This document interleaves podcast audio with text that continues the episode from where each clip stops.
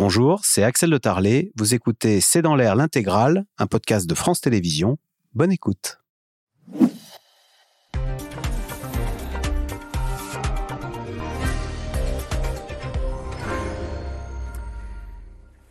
Bonsoir à toutes et à tous. Coup de théâtre à la CGT. C'est une jeune femme cadre de 41 ans, Sophie Binet, qui, contre toute attente, prend la tête du syndicat contestataire et, succède donc à Philippe Martinez. Sophie Binet, qui a d'ores et déjà annoncé qu'elle se rendra bien mercredi prochain à Matignon, à l'invitation d'Elisabeth Borne. Alors, plusieurs questions. Pourquoi ce choix inattendu de Sophie Binet? Que dit-il de la CGT qui sera pour la première fois en 128 ans d'histoire dirigée par une femme. Quelles conséquences pour la suite de la contestation et pour l'intersyndicale, puisqu'elle va former un nouveau couple avec Laurent Berger? C'est le sujet de cette émission de ce C'est dans l'air, intitulée ce soir Coup de théâtre à la CGT, l'épreuve d'Elisabeth Borne. Pour répondre à vos questions, nous avons le plaisir d'accueillir Bruno Jeudi, vous êtes journaliste politique et éditorialiste. Alix Bouillaguet, éditorialiste politique à France Télévisions. Stéphanie Matedi, vous êtes directrice du département formation, conseil et dialogue social chez Alixio. Votre livre Les syndicats peuvent-ils mourir? C'est aux éditions Rutsen. Et euh, Jean-Claude Mailly, vous êtes vice-président du think tank Sinopia et vous avez été euh, secrétaire général de Force ouvrière. Merci de participer à cette émission en direct. On commence peut-être avec votre décryptage et votre éclairage, Jean-Claude Mailly. Euh, d'abord, vous la connaissez, j'imagine, Sophie Binet. Je l'ai connue il y a une quinzaine d'années pendant la bagarre contre le CPE. Contre le elle était jeune militante à l'époque, elle était née de l'UNEF. oui, oui, c'est quelqu'un d'intelligent. Euh, en quoi est-ce une surprise et, que va-t-elle, quelle sera sa tâche à la, tête de la CGT Il bah, faut, bien comprendre, la, surprise, c'est que ça se fasse publiquement d'une certaine manière. Parce que moi, je me souviens du départ, il y a quelques années de cela, de Louis Vianney, qui était secrétaire général de la CGT, où il y avait deux candidats, enfin une candidate et un candidat, qui faisaient en gros 50-50. Euh, donc ça aurait été une bagarre au Congrès. Et à l'époque, ils ont réglé ça en allant chercher un troisième, qui était Bernard Thibault. Voilà. Donc là, on est un peu dans le même cas de figure, sauf que là, ça se fait pas avant, ça se fait euh, en plein, en plein congrès. Quoi. hier, il y a 24 ans, on dit que ce sera une bataille entre Marie Buisson, qui est plutôt euh, moderniste, et euh, Céline Verzelletti, qui représente le syndicalisme à l'ancienne, très dur. Hein. Mhm.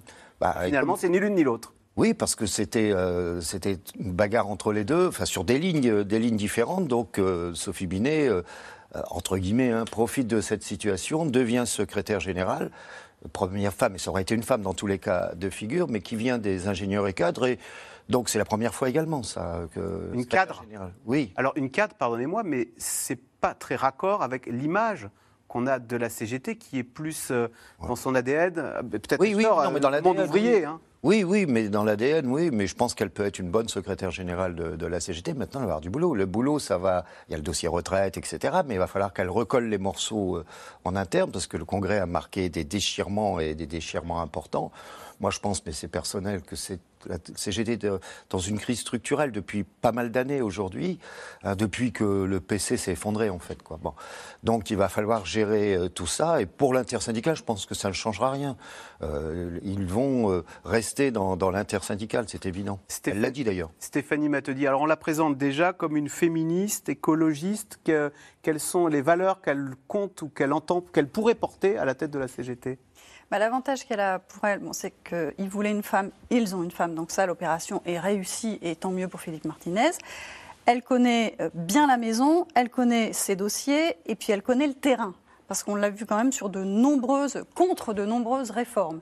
Et euh, ses sujets de prédilection sont euh, les violences faites aux femmes, l'égalité femmes-hommes et l'environnement. Mais elle va amener l'environnement euh, d'une autre façon, je pense, que voulait euh, euh, l'amener Marie Buisson. Et c'est pour ça que finalement, elle fédère, et comme le dit Jean-Claude Mailly, elle va rassembler. En revanche, on voit bien que la partie, ça n'est plus conjoncturel, c'est structurel. Il faut que la CGT se trouve désormais une nouvelle feuille de route. Est-ce que elle va pouvoir, euh, Sophie Binet, l'incarner et emmener euh, ses troupes, c'est-à-dire ses 33 fédérations, ses unions départementales, ses 1800 syndicats, sur cette feuille de route euh, qui amène les transformations de la, société actuelle, c'est-à-dire vraiment l'environnement, le climat, l'égalité femmes-hommes, l'employabilité, la question du, travail, indépendamment de ce que l'on vit avec la, réforme des retraites. Elle a la capacité, elle a une belle aura, euh, elle, sait, elle sait rassembler, mais elle est très ferme aussi dans ses. Elle sait débattre. Bruno, Donc, ça va être intéressant de la voir. Euh, elle sait débattre. Elle sait débattre. Mais est-ce qu'elle n'a pas du plein sur la planche, du pain sur la planche, quand on sait que précisément la CGT Pétrole, qu'on a vu très active hein, pendant euh, la contestation, qui est à l'origine du blocage des raffineries et des stations et des pénuries d'essence, cette CGT Chimie refusé la candidature de Marie Buisson, lui reprochant d'être trop féministe, euh, d'être trop Greenpeace et disant de ne pas être assez proche de l'ADN ouvrière euh, de la euh, CGT old school, j'allais dire. Et de ce point de vue, on va regarder un extrait. C'est Sophie Binet, à peine élue à la tête de la CGT. On va la voir entonner ce chant pour se moquer d'Emmanuel Macron, le point levé. On la regarde.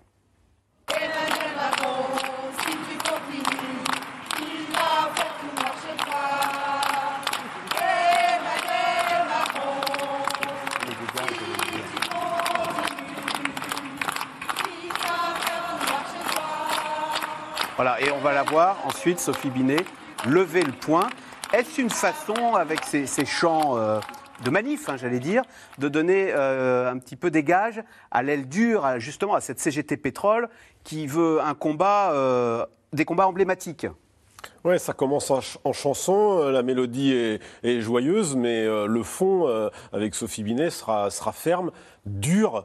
Et on voit qu'il cible d'entrée, euh, cette nouvelle direction cible d'entrée évidemment Emmanuel Macron. Peut-être que euh, Philippe Martinez, sur la fin de son mandat, est apparu peut-être un peu plus rond, un peu plus souple. En tous les cas, c'est le sentiment que j'ai eu, parce que j'ai beaucoup interviewé euh, sur cette réforme. Par rapport à le Philippe Martinez de 2019-2020, il y a un petit changement quand même, on voit bien. Et puis, il a laissé de la place à Laurent Berger. C'est quand même dans l'intersyndical, c'est quand même plutôt euh, les réformistes qui ont quand même un peu imposé le tempo, ne, ne, pas rompre avec l'opinion, rester, euh, garder la, la, la, popularité avec, euh, avec soi, alors qu'on voit bien qu'il y avait toute une ligne de la, de la CGT, et notamment cette fameuse fédération chimie, pétrole, avec l'un de ses leaders, notamment le, le, responsable de la fédération des Bouches-du-Rhône, qui tenait des propos qui étaient... il voulait mettre la France à genoux, hein, l'économie à genoux. Hein. Il voulait mettre la France à genoux, il n'avait dit. Hein. Il n'avait que des mots durs sur, euh, sur Macron, mais surtout également sur, euh,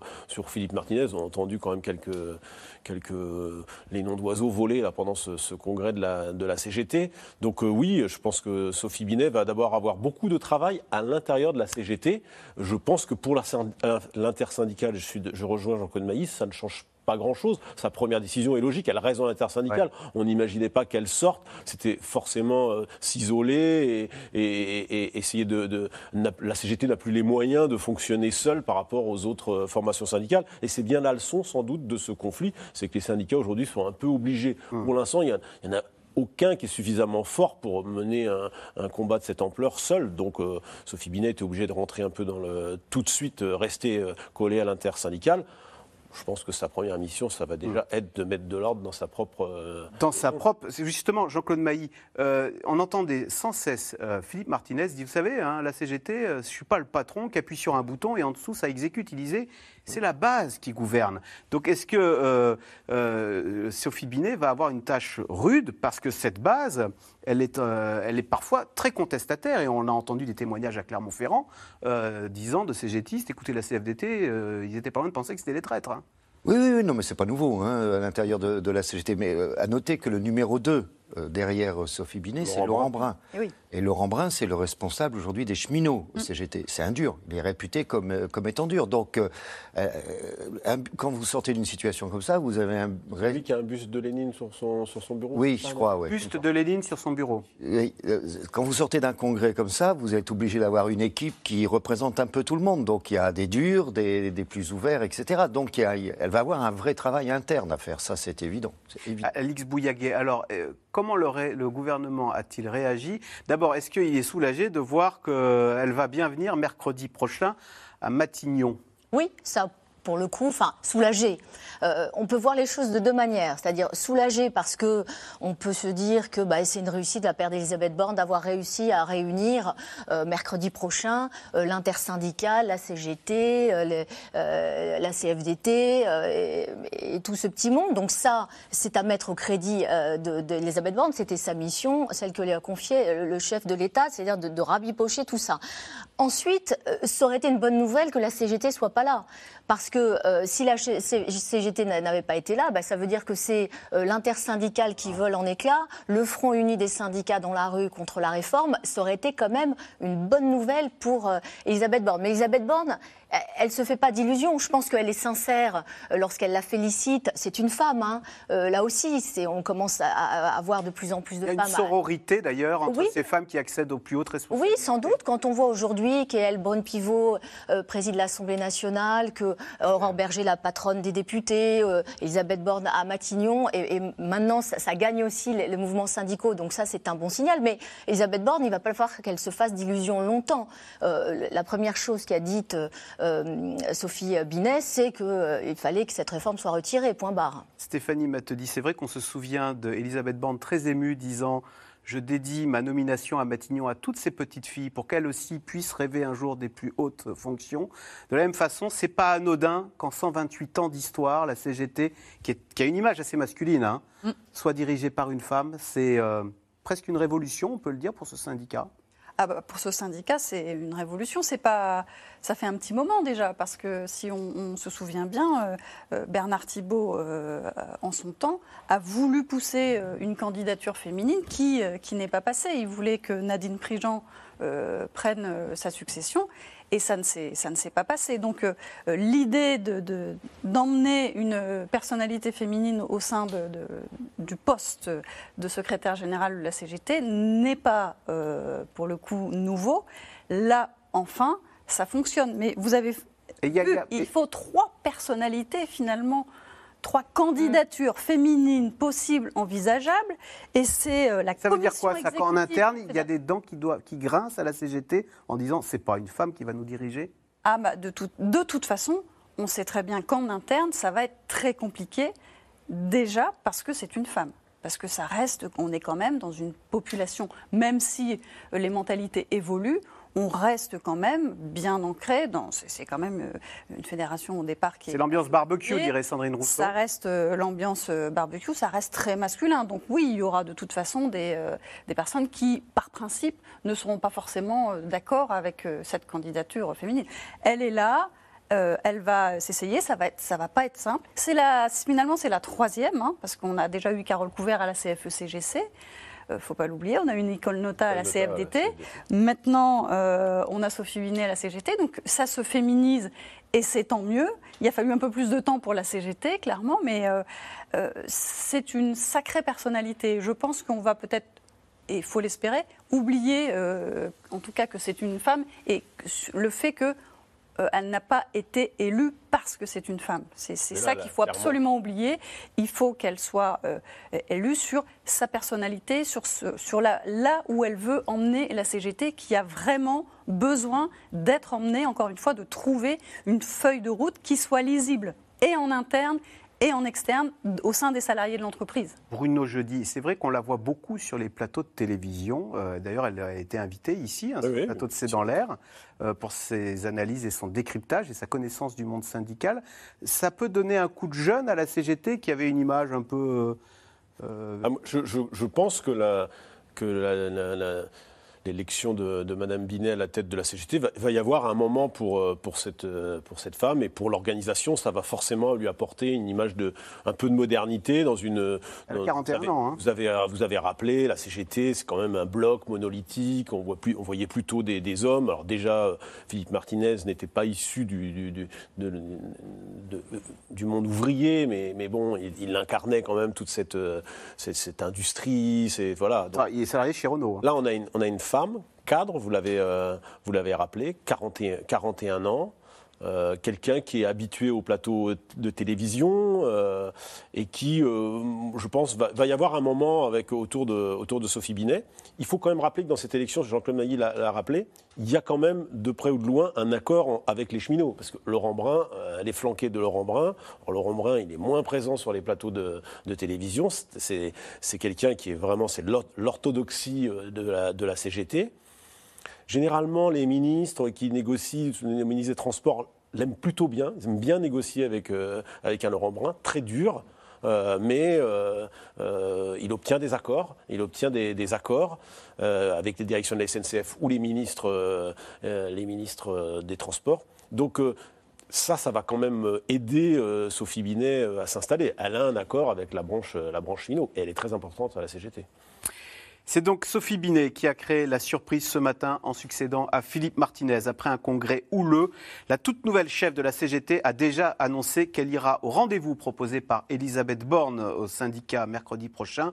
Problème, l'intersyndicale y va pour parler retraite, alors que la Première ministre, elle, veut clairement tourner la page. Sujet de Nicolas Bidard et Benoît Thébault. Quel avenir pour Elisabeth Borne? En pleine tempête sociale, les jours de la Première ministre sont-ils comptés? La semaine qui arrive s'annonce cruciale, alors elle mise sur l'apaisement et invite mercredi prochain l'intersyndicale. Une main tendue et des mots qui reviennent, dialogue et écoute. On a énormément de sujets, vous savez, à aborder sur les parcours professionnels, sur la prévention de la pénibilité. Et donc tous ces sujets, sont sur la table. Évidemment, les organisations syndicales aborderont la réforme des retraites. Moi, je suis à l'écoute. Recevoir les syndicats à Matignon, mais pour parler de quoi? Depuis deux jours, les ministres assurent vouloir discuter avec les partenaires sociaux, mais entretiennent le flou sur ce qui sera mis sur la table lors de cette rencontre.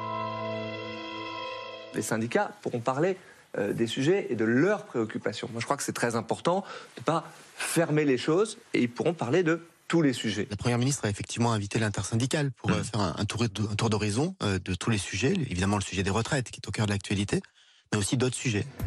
Aborder tous les sujets, mais surtout l'âge de départ à la retraite, c'est la condition indispensable pour le patron de la CFDT qui lance un avertissement.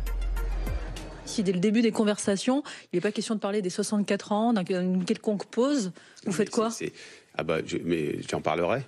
J'en parlerai. Et si Oui. euh, on me dit euh, vous, ne- vous ne pouvez pas en parler, euh, bah, il faudra qu'ils puissent sortir. hein. Il faudra que les, même si on est accueilli, ils, sorti- ils sortiront de la salle ou alors on partira. Mais euh, on va parler des 64 ans. On va parler de ce qui se passe aujourd'hui dans notre pays. Vous vous rendez compte quand même que euh, il y avait encore hier, selon nos propres chiffres, mais euh, euh, même si on prend les chefs de la police, encore euh, 93 000 personnes à Paris. Un bras de fer qui se poursuit et une pression maintenue sur le terrain où les blocages des raffineries continuent, avec 10% des stations-service en difficulté d'approvisionnement et des files d'attente qui s'allongent. L'intersyndicale, elle, restera unie malgré le départ de Philippe Martinez, remplacé ce matin par Sophie Binet au congrès de la CGT.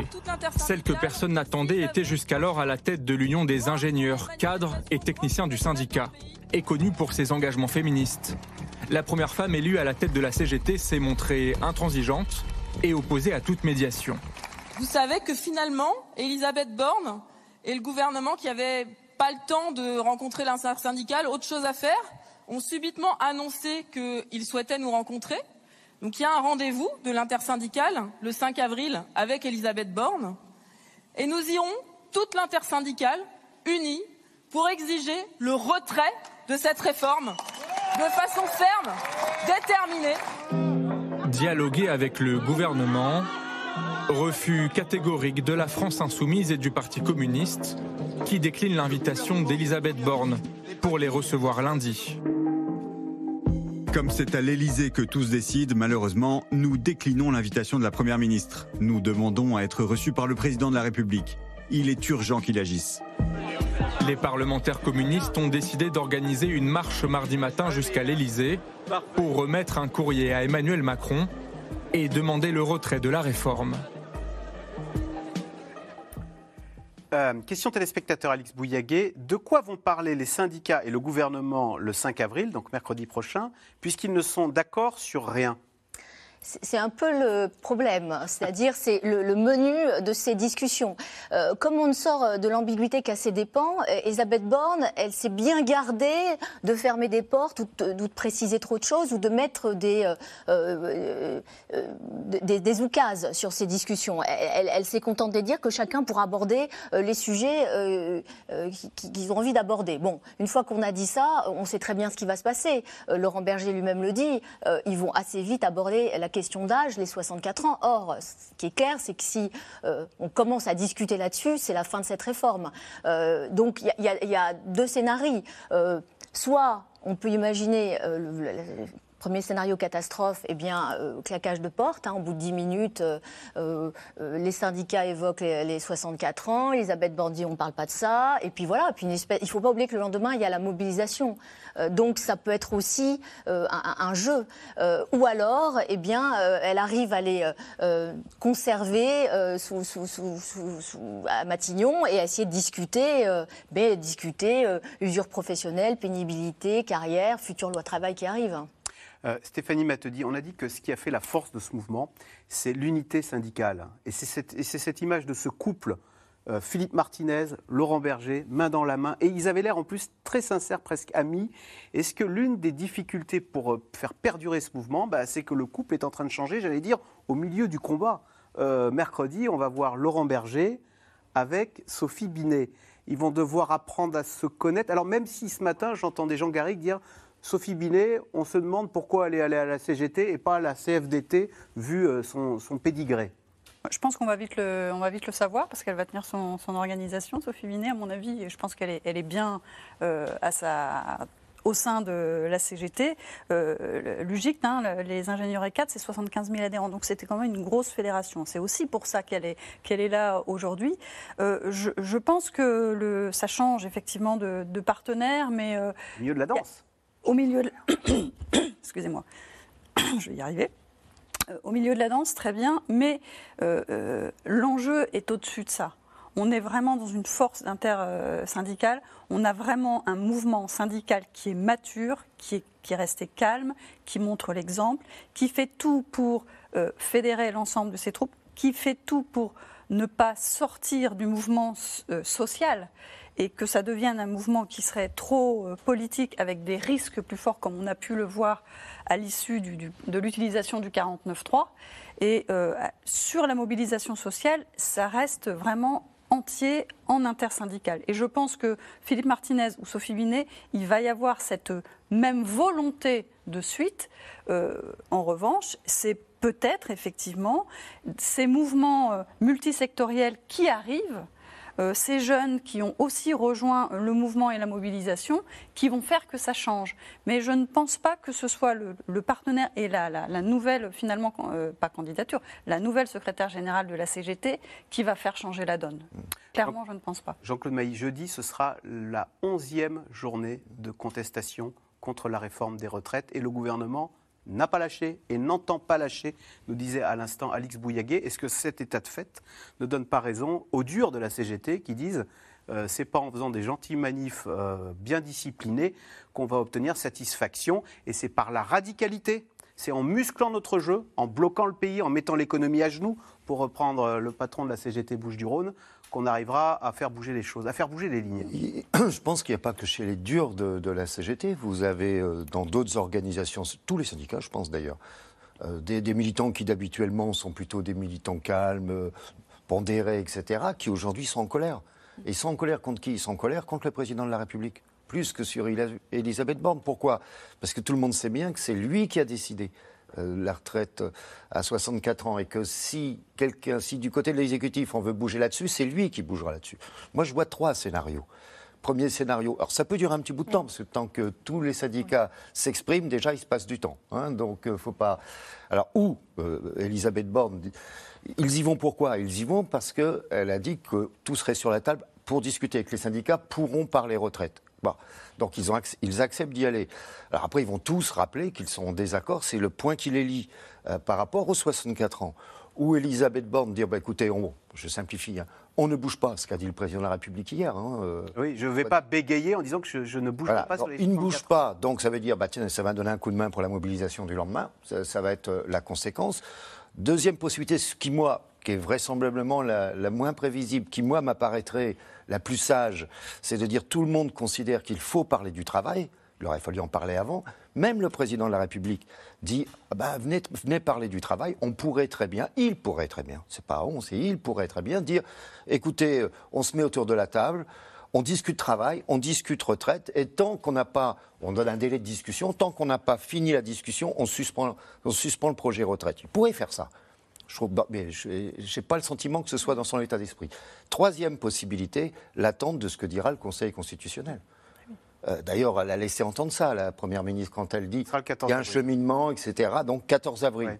Hein, donc Mais- euh, après, on ne sait pas ce que dira le Pour revenir à toutes ces hypothèses, est-ce que, vu de la part de la CGT Pétrole, qui a, qui a envie, qui a soif de radicalité et qui voit peut-être pas forcément d'un bon oeil euh, Sophie Binet, qui a d'ores et déjà annoncé qu'elle ira à la- à l'invitation d'Elisabeth Borne, est-ce que euh, ça ne donne pas raison à la radicalité avec euh, en sous-titre Regardez les Gilets jaunes, ils étaient trois fois moins sûr. nombreux, ils ont obtenu 13 milliards Oui. et, le, et le retrait de la taxe carbone? Oui, non, mais ça, c'est effectivement, il y a une partie de- de- des militants, des organisations, et au-delà même des, des organisations, il y a des gens qui disent, mais on, on manifeste de manière responsable, calme, etc. Ça sert à rien. Et ça ne bouge pas, ça ne sert à rien. Or, les Gilets jaunes, ils ont cassé, ils ont obtenu. Voilà. Donc, il y a, il y a une partie des, des gens qui manifestent qui sont dans cet état d'esprit. En plus, Sophie Binet, euh, Berger, Souillot, peu importe l'organisation, vous pouvez très bien avoir une position au niveau confédéral et puis avoir une fédération qui dit bah non, on n'est pas d'accord, on continue, on durcit. C'est ça aussi le syndicalisme, hein. c'est pas un PDG qui donne des ordres. Hum. Alors où est-ce qu'on en est, Bruno, jeudi Euh, On voit bien que le, hier, euh, Emmanuel Macron, euh, Jean-Claude Maillet le disait à l'instant, a dit euh, bon, je ne vais pas parler tous les jours euh, des retraites. Euh, sa phrase, c'est il y a une contestation sociale, ça ne veut pas dire que tout doit s'arrêter. Il y a aussi le climat, la sécheresse. euh, C'était le message qu'il a passé hier euh, dans les Hautes-Alpes. Oui, oui, le président de la République, lui, euh, il, essaie de, montrer que le quinquennat euh, peut encore avancer. En tous les cas, il essaie. C'est ce qu'il a essayé hier en allant dans les Hautes-Alpes, euh, parler du plan eau. hein. Au passage, c'était un- une, communication qui devait être faite initialement par, Elisabeth Borne, puis le président qui cherche des sujets qui peuvent un petit peu marquer et qui sont importants. hein. Le plan eau, c'est important. Donc bon, il essaie, mais on voit bien qu'il est, il est rattrapé aussi par. euh, il y avait une intersyndicale qui était présente, euh, qui est montée juste. Donc on n'a pas trop vu. hein. On l'a pas trop vu parce Ah bah, qu'évidemment c'est c'était à l'écart. Il y a l'écart. un service d'ordre. On est, euh, on est limite euh, déplacement Potemkin, hein, c'est-à-dire il a vu personne, il arrive en hélicoptère. L'image était d'ailleurs avec 4-5 élus locaux. Bon, c'est pas, c'est c'est pas une grande réussite ce, ce déplacement, mais quand même, il a posé son, son, son plan, son, son plan haut, on en a parlé quand même. Et donc, bon, il essaie de faire en sorte que ça redémarre un peu. Ça redémarre vraiment à petits pas. Et si c'est à ce rythme-là que se poursuit le quinquennat, je crains que ça s'enlise, euh, ça s'enlise beaucoup. Mais aujourd'hui, là, la balle, ma- maintenant qu'on sait que l'intersyndicale vient euh, mercredi à Matignon euh, assister à la réunion de la Première ministre, maintenant la balle est dans le camp de la, de la Première ministre. Elle s'est réjouie qu'ils viennent. Euh, maintenant, c'est à elle de faire en sorte qu'il y ait quelque chose dans son ordre du jour. Il y a une jolie formule d'une ministre qui était mardi soir, il y a une réunion de ministres proches de- d'Elisabeth Borne qui se sont retrouvés euh, à 6-7 euh, et qui dit euh, bah, maintenant il va falloir qu'on mette des pop-corn dans le panier pour faire en sorte que la réunion dure quand même un certain temps et que ça s'arrête pas au bout d'une heure ou heure ou deux, ce qui évidemment serait un, camouflet pour Elisabeth Borne.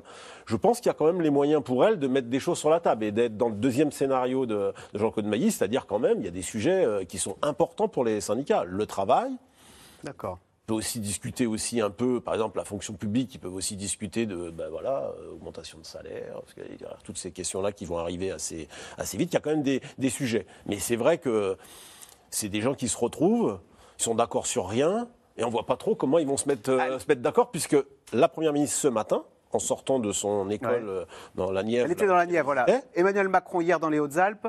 Euh, Elisabeth Borne aujourd'hui dans la Nièvre, là aussi, c'est pas un hasard. C'est montrer qu'on sort de, on est libre. Ben, les deux, euh, Emmanuel Macron, ça faisait un mois qu'il n'était pas sorti de, de Paris, il était allé dans les Charentes la dernière fois, je crois, de mémoire, et Elisabeth Borne, ça faisait deux mois euh, qu'elle n'était pas sortie de Paris. Donc bon, l'idée là, c'est en deux jours de Passe montrer, autre chose. de montrer qu'on essaie de passer à autre chose.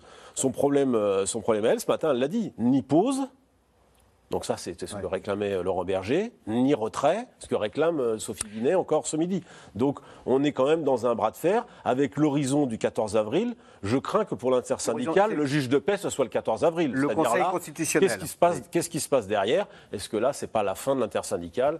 Euh, la CFDT, les modérés, je les vois mal continuer à encore organiser des, manifestations. Et, et à mon avis, ce sera là le juge de paix pour euh, l'intersyndicale. Alix Bouillaguet, est-ce que donc euh, l'une des mesures de la réussite de la journée de mercredi, ce sera la longueur du rendez-vous? Si les syndicats claquent la porte au bout de 5 minutes et sortent furieux. Non, pas 5 minutes, c'est impossible. non. Bon, Il faut qu'ils parlent tous déjà. Il y a déjà au moins 10 prises de parole. euh, mais alors que si ça s'est bien passé, même si on n'a rien obtenu, au moins pour Elisabeth Borne, il y a bah oui, Mais, je consulte. Elisabeth Borne, elle a été euh, mise à Matignon pour euh, plusieurs raisons, et y compris parce qu'elle était censée avoir le sens du dialogue, pouvoir euh, gérer une majorité relative et pouvoir concilier tout ça, du côté des politiques, mais aussi du côté des syndicats.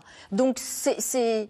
elle doit réussir mercredi. Donc réussir, c'est pas se mettre d'accord parce que ça, on est tous euh, euh, sûrs qu'elle n'y arrivera pas, mais c'est euh, réussir à tenir le plus longtemps possible. C'est-à-dire que si la ré- réunion dure deux heures, c'est mieux que si elle dure une heure. Si elle dure trois heures, ça veut dire qu'on est quand même allé sur d'autres sujets et qu'elle aura quelque part réussi son coup. C'est visiblement les, syndicats se comportent quand même mieux que les politiques, puisqu'on a vu que, les insoumis et les communistes ne veulent pas se rendre euh, à Matignon pour évoquer ce dossier, qui vont préférer faire un cortège de l'Assemblée nationale à l'Élysée euh, mardi matin pour euh, protester. Et, les hommes, les politiques, ils ont changé leur, fusil d'épaule, c'est-à-dire que c'est plus Elisabeth Borne qui est leur interlocutrice, c'est Emmanuel Macron. Euh, il s'adresse aujourd'hui au président en estimant qu'Elisabeth Borne, elle, n'a plus de crédibilité. C'est vrai, euh, Bruno Jeudi, est-ce qu'il faut opposer la responsabilité des syndicats qu'on a tous reconnus lors de ces manifestations qui se sont bien passées et une CGT dont on reproche à, à Philippe Martinez d'être trop sage, hein, d'être trop. euh, on va faire les choses proprement. Est-ce qu'il faut l'opposer à la brutalité ou, euh, et parfois disent certains à la radicalité des propos qui sont tenus par la France Insoumise euh, et par certains euh, ou, chez Europe Écologie Les Verts où on est plus dans la radicalité C'est vrai qu'on a vu se dérouler devant nous là depuis, on va dire, le début de, de ce dossier, c'est-à-dire euh, le début de l'année. Là, Euh, ils sont un peu à front renversé les syndicats et les, les politiques. Les, les syndicalistes ont joué la carte de la responsabilité. Ils ont repris la main sur les, les manifestations, les cortèges, à part celle d'il y a dix jours qui s'est mal passée pour finir. Les autres se sont plutôt bien passés. Le retour des manifs poussettes, disait-on, euh, au mois de, au mois de février. Donc les, les syndicalistes. On a vu des poussettes dans les, syndicalistes cortèges. ont joué au- beaucoup l'opinion. Et sans doute que Laurent Berger, peut-être aussi euh, Frédéric Souillot, étaient sur des lignes euh, où, au fond, il faut qu'on garde l'opinion avec nous et on veut euh, accompagner ce mouvement de masse dans la mesure où les sondages disent quand même que 90% des actifs sont, sont opposés à ce projet. Il n'y a guère que les retraités qui, qui, sont pour, euh, qui sont pour le projet, avec des niveaux très élevés, même, même sur euh, les blocages. Moi, Je suis assez surpris que ça n'ait pas baissé. Donc, 73% des 73% des Français, le gouvernement doit retirer sa réforme pour mettre fin au blocage des grèves. hein. Ils ont toujours Ouais, ouais. l'opinion. Donc on a, on a des syndicalistes qui, sont, euh, qui, ont joué la carte de la responsabilité, qui sont même devenus populaires. hein. Vous regardez, euh, Laurent Berger, il a 53% d'opinion favorable. Vous êtes à des niveaux que très peu de politiques atteignent. Même Philippe Martinez, il termine son mandat avec 43% d'opinion favorable. Un leader de la CGT à 43% d'opinion favorable, c'est assez rare. hein. Donc là, il y a un petit exploit de l'exécutif. Et dans le même temps, les politiques se sont durcis. Alors eux, ils ont joué vraiment la radicalité. Les insoumis. Euh, voilà, on sait ce que, quelle a été leur stratégie dans l'hémicycle de l'Assemblée nationale et hors de, de l'hémicycle. Et puis même euh, Fabien Roussel qui, qui, qui part sur une marche vers l'Élysée ou qui voulait, euh, qui voulait faire la grève à l'Assemblée nationale. On voit que le, même le Parti communiste est un peu, peu perdu dans ses... dans, dans ses... La radicalité, elle est plus chez les, donc chez les politiques que chez les Oui, syndicalistes. elle est, elle est- et, et on voit bien que, que, que ça n'a pas beaucoup rapporté à la NUPES, même si les quelques sondages, il faut s'en méfier, les projections de, sondages pour s'il y avait des législatives anticipées seraient évidemment favorables au Rassemblement RN. national, c'est ce que nous dit aujourd'hui. Et LFI franchement, ne bouge pas. Et les filles ne bougent pas. C'est évidemment la majorité qui perdrait beaucoup. Je, me méfie quand même de ces, de ces sondages, mais ils donnent quand même une, ind- une indication sur qui sont les perdants et les gagnants. Peut-être pour co- compléter euh, votre propos, euh, la différence entre euh, les syndicalistes et les politiques, euh, c'est que les syndicalistes, je pense qu'ils recherchent très sincèrement une sortie de crise. euh, ils ont engagé euh, euh, leurs troupes derrière, derrière ce combat. Et, et- et un syndicaliste, quand il rentre euh, en lutte, il a déjà, euh, ou en tout cas, il essaye de viser un, un point de sortie. Euh, or, le- le- le- les politiques, c'est pas le cas. En tout cas, à la gauche, Jean-Luc Mélenchon, il a absolument pas envie de trouver le moindre début du début de commencement de petits points de, de convergence avec Emmanuel Macron. Lui, c'est jusqu'au bout. Donc, c'est la lutte pour jusqu'au bout. Il, veut- il veut, il veut, il veut exploser le euh, Les insoumis veulent la dissolution. Les syndicalistes, ils veulent une sortie de crise qu'ils n'ont pas. Et honnêtement, je trouve qu'ils prennent un risque parce qu'aujourd'hui, ils sont un peu dans un corner qui est, bah, c'est le 14 avril, le jour de- du Conseil constitutionnel. Et puis après, Alors, vous le disiez, les syndicalistes, les, les- les centrales, elles ont engagé leurs troupes qui ont fait grève, qui n'ont pas été payées. Ben justement, pour pouvoir tenir, les salariés privés de revenus peuvent bénéficier d'une aide des syndicats. C'est ce qu'on appelle la caisse de grève. Des cagnottes qui ont atteint des montants records depuis le début de la mobilisation contre la réforme des retraites. C'est un sujet de Constance Meyer, David Lemarchand et Ariane Morisson.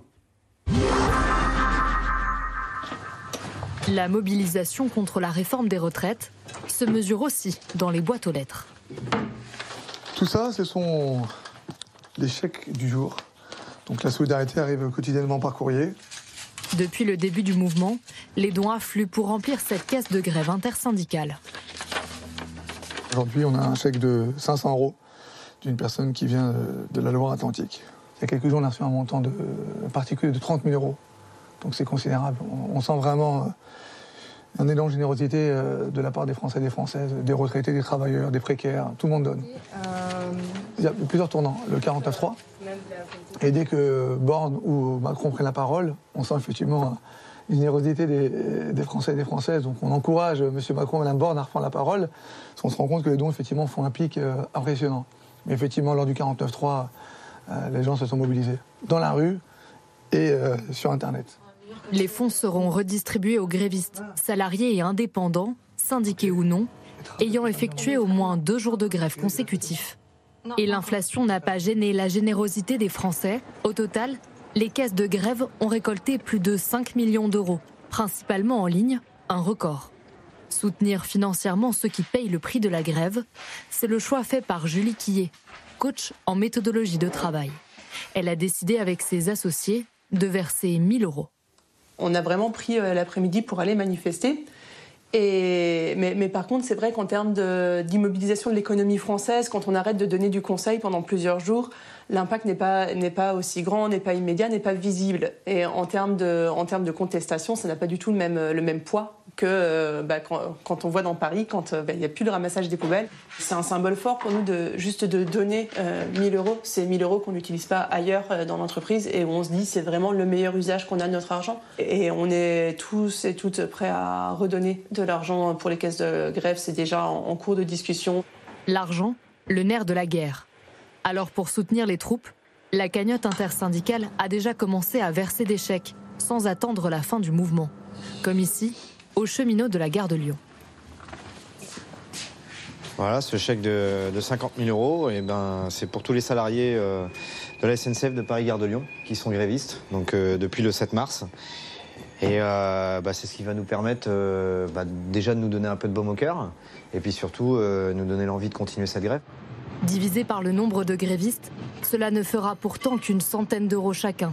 Une somme bien dérisoire face aux pertes de salaire après plus de trois semaines de mobilisation. Voilà les, les- les exemples de fiches de paye qu'on a euh, qui viennent de tomber avec euh, bah, des retenues. On voit voilà, euh, pour une journée de grève 75 euros. Bah, vous multipliez par 20, euh, ça vous fait ça vous fait 1500 euros de retenue. Sur ma vie quotidienne, euh, bah, forcément c'est euh, des sacrifices, euh, on va dire, de, de- de confort euh, qui vont être faits. hein. Euh, voilà, les vacances, bah, on va pas partir au même endroit. Moi, je vis seul avec mon petit garçon de 5 ans. bah, forcément, bah, ça va pas être des restos tous les 4 matins. ça va pas être des achats pour lui tous les 4 matins non plus. C'est un sacrifice, mais je sais aussi pourquoi je le fais et ça, c'est le plus important. J'estime que deux ans de, de- de vie brisée au travail, eh bah, ça a un prix. Ça a le prix de la lutte, ça a le prix euh, d'un certain nombre de jours. Et euh, voilà, tant qu'il y a de la lutte, il y a de l'espoir, donc euh, je lâcherai pas.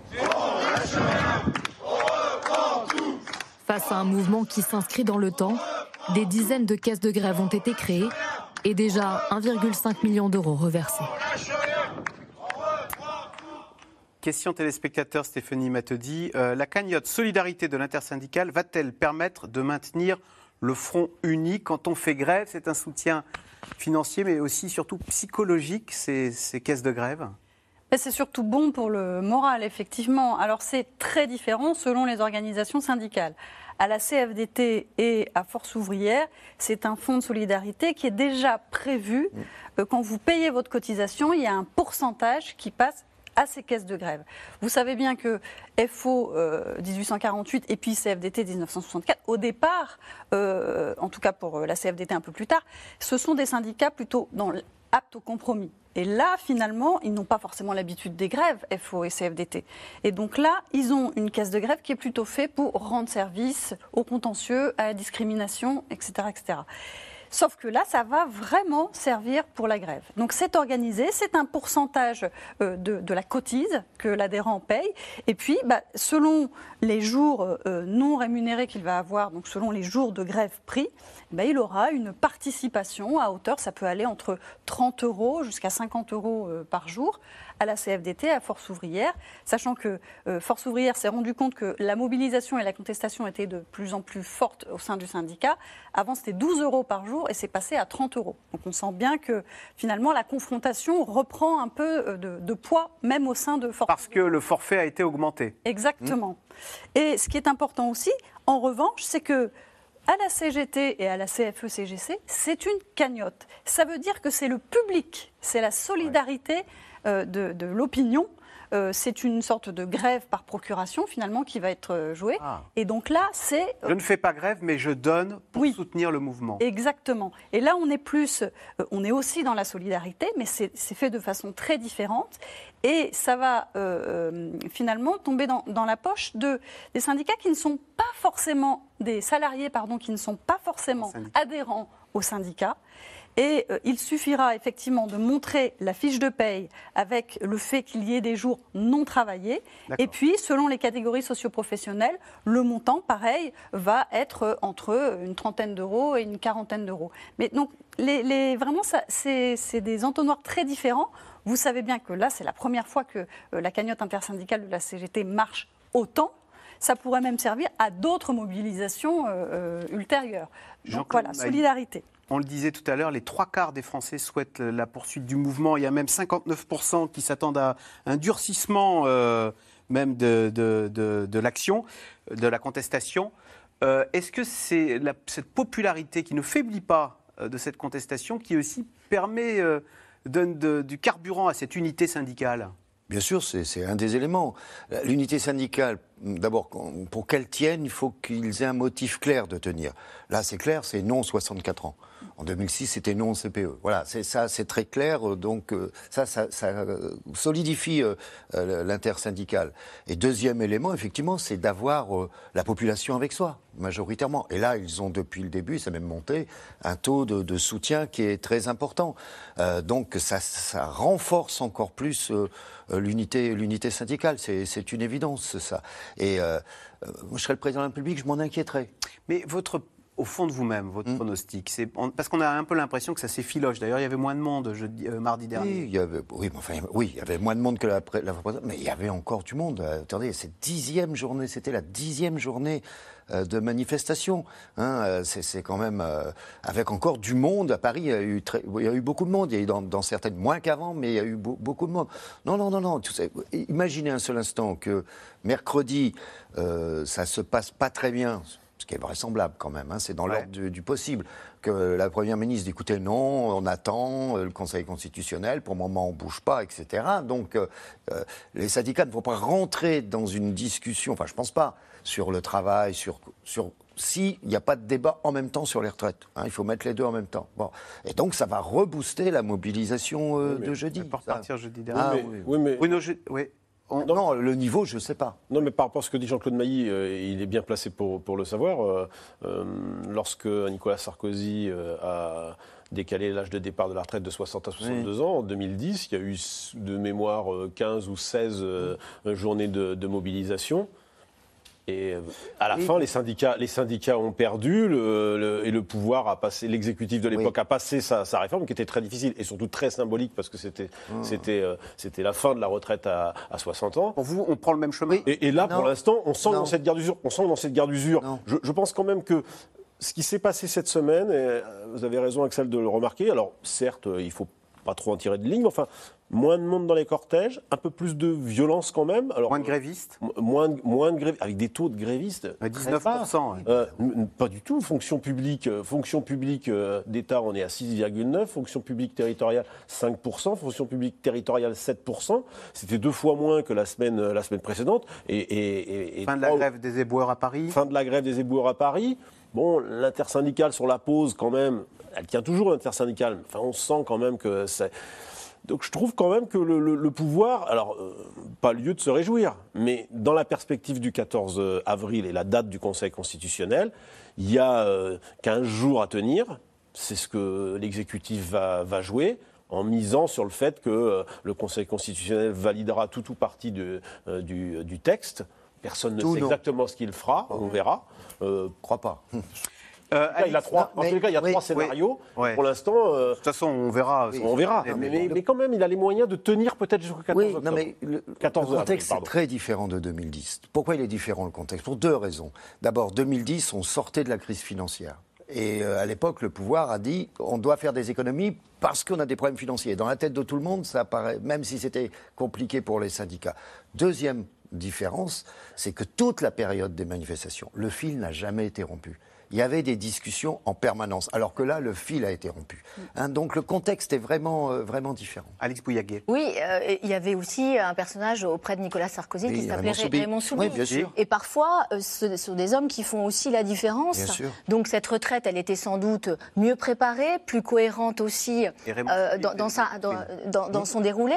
Et puis aussi, euh, grosse différence, c'est que Nicolas Sarkozy, il avait aussi une majorité euh, Aussi. oui. à, à l'Assemblée nationale. Une petite touche personnelle pour euh, Bruno Jeudi concernant euh, Philippe Martinez qui, qui quitte donc euh, le combat, qui rend son tablier. Il fêtera demain ses 62 ans. Donc vous voyez, il part à la retraite le jour de ses 62 ans. Au moins, il est raccord avec ses combats. Hein, il ne part pas jusqu'à 64 ans. On disait que les relations étaient très bonnes avec euh, Laurent Berger. Était-ce sincère? Et pardon, mais c'est une question à psychanalyser. Euh, quand il a pris la CGT, euh, c'était le premier syndicat de France, et il s'est Oui. fait dépasser Oui, oui. par la CFDT. Il y a eu un Euh, moment ne de- lui en- ne- pour- bon, il me semble qu'on en veut quand même, quoi, par celui qui vous, vous a mis KO. Euh, or, on dit que les deux hommes, euh, je- je- c'est- euh, leur relation était très sincère ou pas, leur amitié? Je ne sais pas, je suis pas sûr parce que euh, moi, bah, j'ai j'ai eu à combattre la loi travail. J'étais dans la rue avec euh, Philippe Martinez. Tant qu'on est d'accord avec lui, ça se passe bien. Quand on n'est pas d'accord, c'est plus difficile. Donc Et- là, je ne sais pas. Et, ils- et- et ça a été compliqué entre eux au moment de la précédente réforme des, euh, des, des retraites. Oui, très compliqué. Euh, Laurent Berger était en partie favorable euh, au projet euh, gouvernemental puisqu'il défendait l'idée du système à points.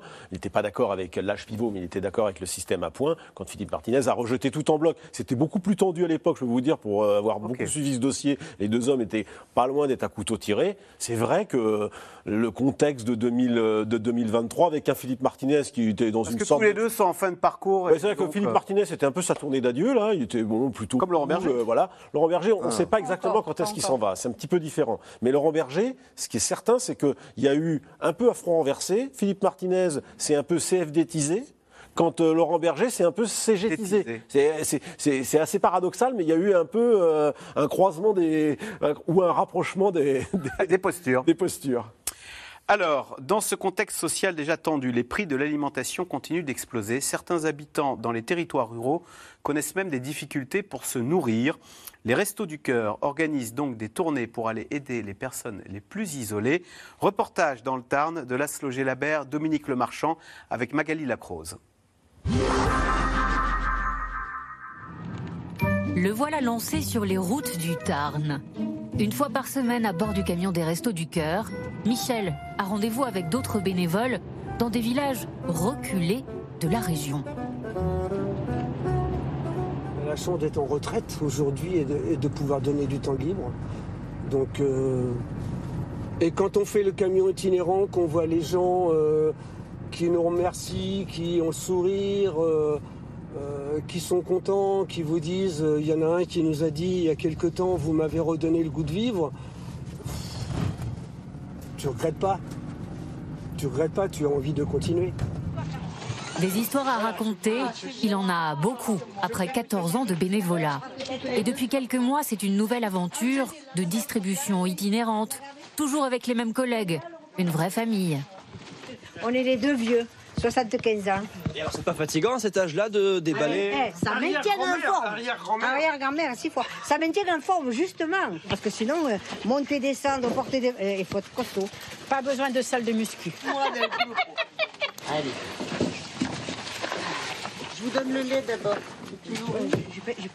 Des- de la purée, des conserves et surtout pour les bébés. C'est surtout pour les bébés, les couches et le lait, parce que c'est très très cher. Avant le passage du camion des restos dans son village, cette mère de quatre enfants n'allait jamais dans les centres de distribution alimentaire, trop éloignés d'ici.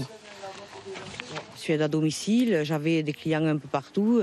J'ai perdu beaucoup de clients après le Covid. Et encore aujourd'hui, euh, c'est compliqué, quoi. Pour trouver un travail, euh, pour aller jusque rien qu'aller au travail. Vous avez le budget essence euh, quand vous allez tous les jours à plus de 30 km, parce que d'ici à Gaillac, vous avez quasiment 30 km tous les jours, ce qui fait 60 km aller-retour.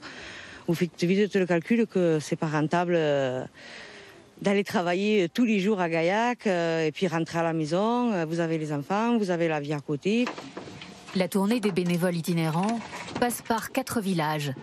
Ils aident une cinquantaine de familles. Il y a la hausse du coût de la vie, le prix de l'essence, mais avant tout, les longues distances. Certains n'ont pas de voiture, certains viennent en...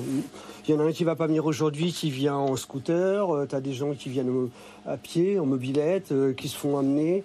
Donc c'est important parce que ces gens-là, euh, ils n'ont rien en fait. Il n'y a, pas de- il y a pas de bus, il n'y a pas de transport dans le coin. Donc euh, les restos du cœur viennent au-devant d'eux. C'était le but. Les bénévoles d'ici le savent. Quelle que soit la distance des centres de distribution, certains n'oseront pas venir demander de l'aide. C'est là que Karine intervient. Bonjour Karine. Bonjour Michel. Ça va Elle travaille dans cette maison de service au public. Euh, On accompagne euh, certaines personnes sur les, euh, les accompagnements administratifs et au cours des rendez-vous, petit à petit, les langues se délient, comme on dit. hein. et, et là, on se rend compte que oui, il y a de la précarité, qu'il y a du besoin et qu'ils sont perdus, on va dire. Et c'est Karine qui les met en contact avec les bénévoles des Restos du Cœur. Ensuite, il faut trouver la bonne approche. On a un petit monsieur qui, lui, ne vient pas. On va le livrer à sa ferme. C'est un monsieur qui parlait à personne. L'autre fois, j'ai rencontré une personne de sa famille, elle me dit, mais il vous parle? Je dis, oui, on caresse le chat et tout. Euh, c'est le... C'est le grand, grand remerciement pour nous. Allez, ouh Ouais. Allez. Ouh, je t'ai jamais vu comme ça. Bah, c'est vrai, quoi. Oui, tout à fait, oui. Tout à fait. Le- nous, notre drame, c'est de savoir qu'il y a plein de gens qui viennent pas. En France, une soixantaine de camions des Restos du Cœur, comme celui de Michel, sillonnent les zones rurales à la rencontre des plus démunis. Jean-Claude Mailly, un commentaire sur ce reportage émouvant hein, des bénévoles du Resto du Cœur. Cette dame-là qui dit, alors elle est bénévole, hein, mais elle dit à 75 ans, euh, travailler, ça maintient en forme. Le travail à 75 ans, ça maintient en forme l'activité, en fait. Là, en plus, euh, elle est, bénévole. Mais vous savez que beaucoup d'associations vivent grâce aux retraités. Quand je dis vivent, avec le bénévolat exercé par les retraités. D'ailleurs, des associations protestent aujourd'hui en disant le décalage de deux ans, on va perdre des retraités dans nos activités bénévoles. Mais sur le travail, la question qu'il faut se poser, c'est pourquoi, pas tout le monde, mais pourquoi il y a des gens qui ne veulent pas travailler plus longtemps? Voilà, c'est les conditions de leur travail, conditions de rémunération. Euh, c'est ça le, le vrai problème, et notamment pour toutes ces catégories qu'on appelait pendant la crise sanitaire les invisibles et les essentiels, euh, qui se sentent toujours abandonnés aujourd'hui. Voilà. Alors justement, euh, Stéphanie euh, que- question en rapport avec le reportage. C'est Régis qui pose la question. N'est-ce pas l'inflation des prix alimentaires qui énerve la population plutôt que la réforme des retraites? On entendait souvent parler du caddie dans les cortèges. Ah oui, évidemment, euh, ce qui, ce qui a euh, motivé cette mobilisation, ce sont les retraites. Mais euh, pourquoi ça tient? Pourquoi cette intersyndicale tient? Parce qu'il y a aussi, il faut voir le contexte. On est dans un contexte inflationniste, on est dans un contexte où les services publics ont tendance à être un peu défaillants, en tout cas on n'en est pas content, et on est dans un contexte où l'on compte. Et donc du coup, euh, les, salariés, on dit les salariés de la première ligne, ceux qui étaient là, ceux sur qui on a pu compter pendant la crise sanitaire, on, sont sortis finalement. On ne les voyait pas avant et ils sont désormais euh, dehors. Et ce sont eux qui sont aussi dans les cortèges. Et ce sont eux qui disent pensez aussi à nous. Vous avez bien su finalement vous servir de nous euh, pendant la crise sanitaire. Aujourd'hui, on veut vous dire que l'on existe et on trouve que cette réforme est injuste et que, en plus, au quotidien, pour nous, la vie est concrètement compliquée avec le système inflationniste, avec le prix effectivement euh, de, l'alimentaire qui, ne cesse euh, d'augmenter. Et donc forcément, ils sont dans les mobilisations, ils ne sont pas forcément dans, ils vont pas faire grève, mais ils vont être dans les mobilisations les journées du samedi, euh, par exemple. Mais c'est vraiment, on pose la question différemment, c'est sur la réforme de la retraite, sur la partie pénibilité au travail, mais c'est également dans le quotidien de ces personnes, donc le sujet du travail. Et c'est peut-être grâce au ce sujet du travail que la, la, réunion de la semaine prochaine va durer plus longtemps. Comment on va réouvrir ce champ de l'employabilité du travail pour travailler plus longtemps dans de meilleures conditions parce qu'on a un taux en France qui est quand même assez faible et qu'il faut travailler à l'amélioration de ces conditions de travail pour l'ensemble des salariés, mais surtout pour ces salariés de, première ligne qui ont montré beaucoup de choses et qui ne sont plus invisibles maintenant.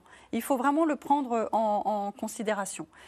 Et ils comptent. Il faut, faut, les aider par ce, ce, reportage qui est très très bien fait.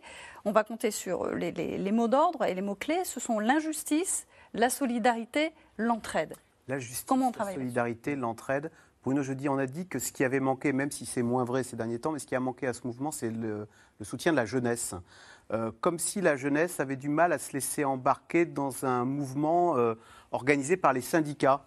Et comme si euh, la jeunesse était dans la rue quand il s'agit de se battre pour le climat, et qu'elle était plus à l'aise avec des, associations type Fridays for Future de Greta Thunberg que derrière une banderole de la CGT. Globalement, si on regarde euh, le mouvement avec un peu, de, un peu de recul, et même si les deux dernières manifestations, il y avait un peu plus de jeunes, globalement, ça n'a pas pris. Et, ils ont essayé, les Insoumis ont monté une première manif dédiée aux jeunes, pas tellement de monde. Euh, ça n'a pas tellement marché. Les lycées, oui, il y a eu des lycées bloqués, mais sur la totalité des lycées, il faut relativiser. Il y a eu peu de. Le fameux euh, blocus challenge du, député Boyard a été un flop retentissant. ça n'a pas marché, ça ne prend pas.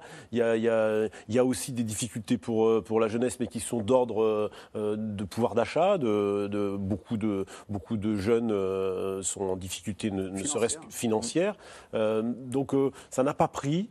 Euh, bon, les, précédents mouvements contre des réformes de retraite euh, se sont déroulés aussi sans les jeunes globalement. Donc euh, c'est pas forcément, pas forcément, j'allais dire, l'allié le plus important dans ces moments-là. Je pense qu'aujourd'hui, en revanche, la question du pouvoir d'achat, elle est largement présente dans les cortèges. Hein. Rien que la question, là, vous faisiez un reportage sur les restos du cœur. Depuis le début de l'année, le nombre de, repas distribués a bondi de plus de 20% Donc il y a une vraie difficulté, la, précarité. Fait, c'est vrai que souvent le gouvernement égrène les, performances économiques de, la France. La France va plutôt mieux qu'elle l'a été il y a quelques années. Il faut reconnaître que les performances sont là, euh, le chômage baisse, mais les Français vont pas forcément très bien parce qu'il y a une précarité qui augmente euh, et la pression inflationniste est très très dure. Les chiffres du mois, les derniers chiffres, c'est certes 5,6% pour l'inflation, mais les produits alimentaires, c'est plus de 15%.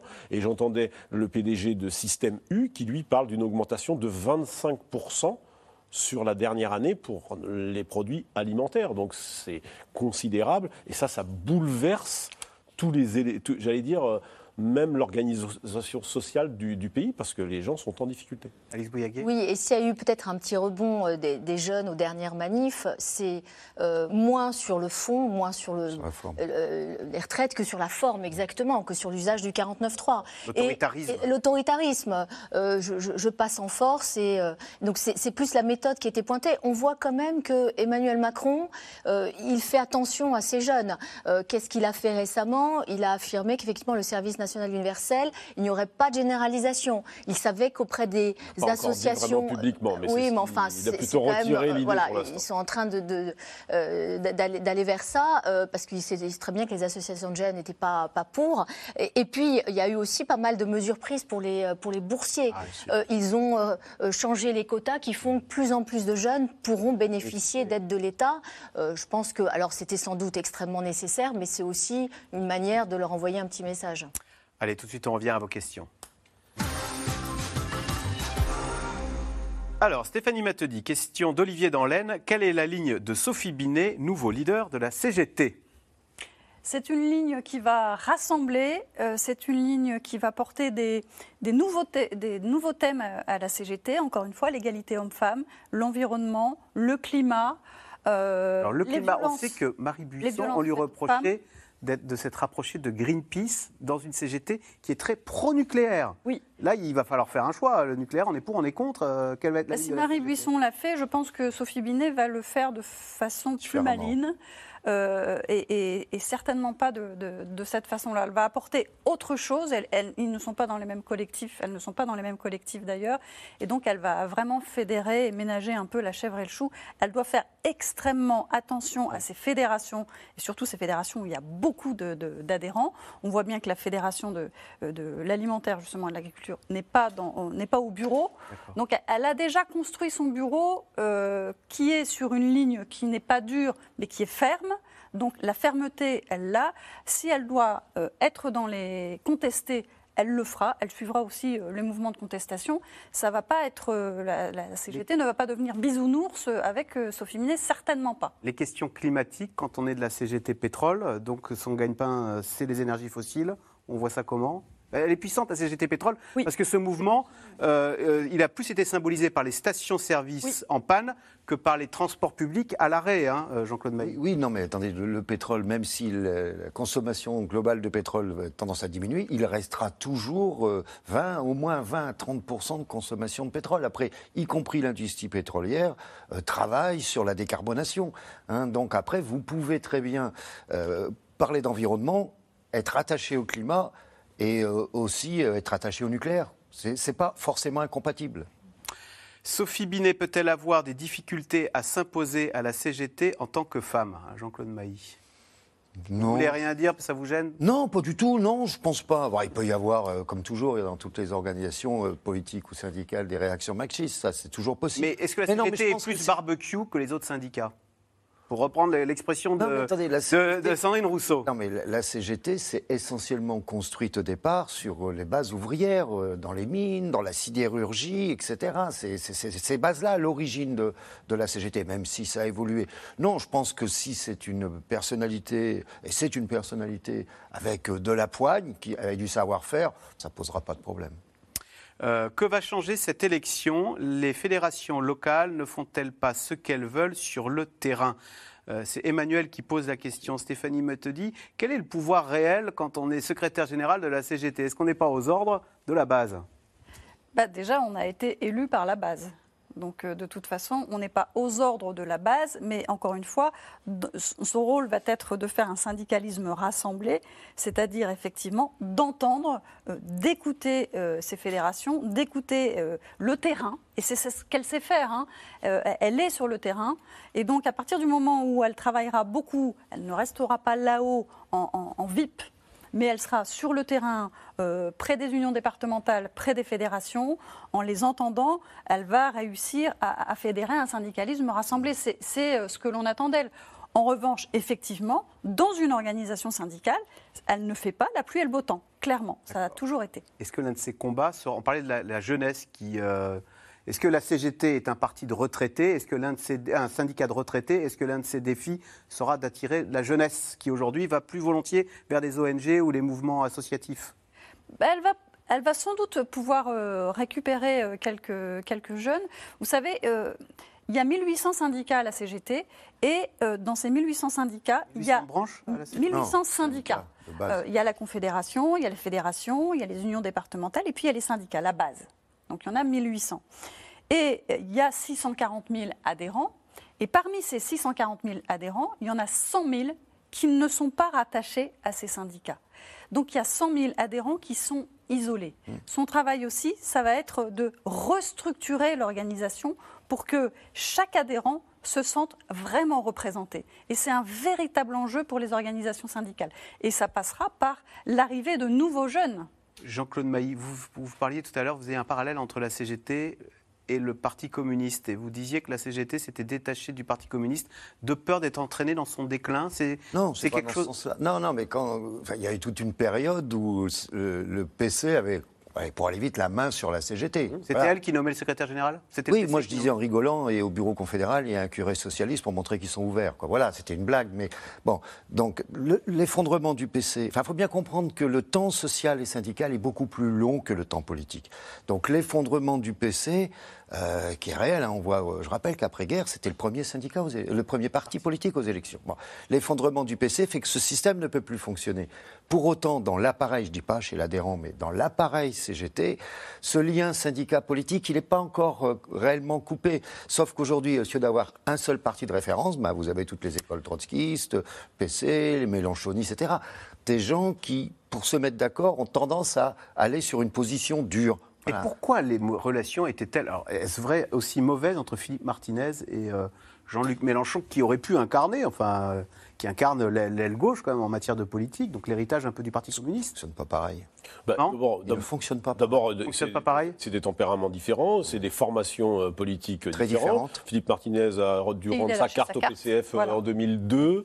Euh, il faut signaler d'ailleurs que Sophie Binet était plutôt passée par le Parti socialiste, Socialiste, et ouais. pas le parti, euh, parti communiste. Et franchement, s'il y a vraiment des personnalités euh, au tempérament euh, euh, aux antipodes, c'est bien Martinez et Mélenchon. Et Mélenchon, Qui essaie de lui voler la vedette et un peu Mélenchon a essayé de voler la Oui. vedette à plusieurs reprises.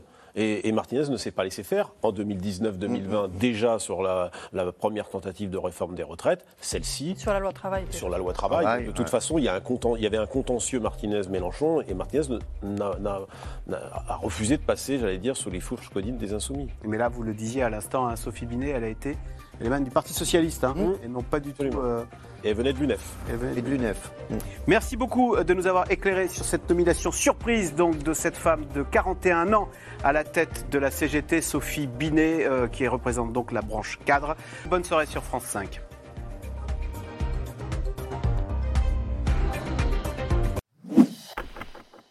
Merci d'avoir écouté C'est dans l'air. Comme vous le savez, vous pouvez désormais écouter l'intégrale, mais aussi l'invité ou vos questions à nos experts. Tous ces podcasts sont disponibles gratuitement sur toutes les plateformes de streaming audio. Et pour le replay vidéo, c'est sur France.tv, bien évidemment. À bientôt.